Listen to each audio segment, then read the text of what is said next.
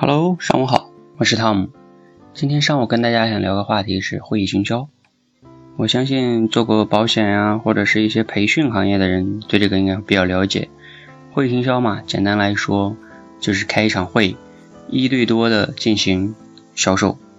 OK，那常见的行业中最常见的应该是企业培训里边，把一些老板啊邀过来，然后呢有一个非常牛的老师。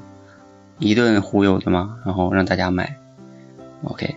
那还有一些教教育培训的也比较多吧，比如说那个给家长要过来，然后各种讲，然后让他买。啊，保险里也有吧，比如说什么产销会啊，理财里也有讲什么金融行业现在的趋势啊，投资的趋势啊，啊，其实都是销售了。还有什么招商的里边呀，等等等等，嗯，OK。那其实它这些都是一个以某一个东西为幌子，然后把人邀过来，然后现场进行一个有逻辑、有系统的进行销售。好，那今天聊点一些关键点哈。其实如果你所在的这个是产，就是会议行销行业的话，你要第一个要看一下你们的老师够不够牛哈。嗯，有的人可能会看这个名气啊、光环啊、气场啊等等等等。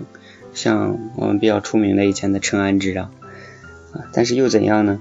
其实他他能不能真正的有实力？尤其在今天这个时代，光靠忽悠已经不行了，嗯，你光靠营造一些气场也不行了。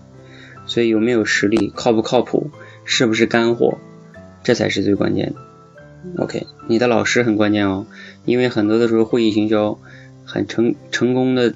主要在于就是这个老师要很靠谱、很牛，OK。第二点呢也很关键，就是你们整个配合的流程怎么样？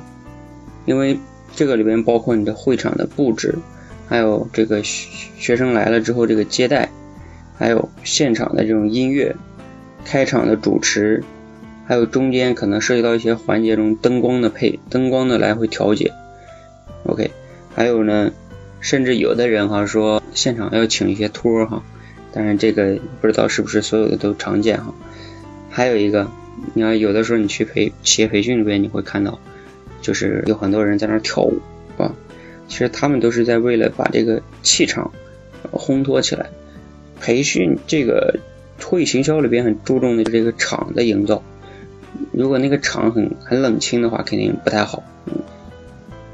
第三个呢？我觉得比较重要的是你的产品，你是不是老生常谈，还是那个产品根本没什么优势？现在的消费者都越来越已经明智了，嗯，所以你忽悠不了人家的。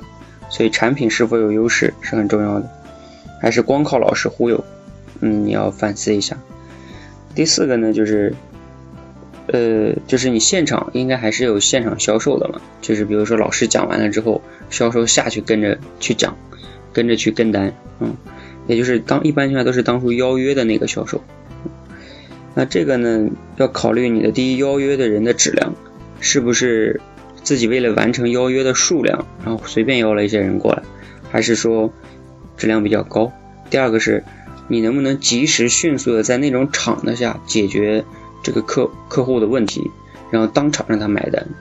因为在会议行销里边，你老师好不容易营造出那个场。如果你解决不了的话，不能搞定他的话，回去之后再想搞定他可能比较难。所以你如何能借助老师的力量，借助现场的氛围，当场签下他，这是很重要的。OK，呃，大概主要是这四点吧。第一，老师；第二，你整个流程的细节的配合；第三，产品；第四，现场的销售是否给力。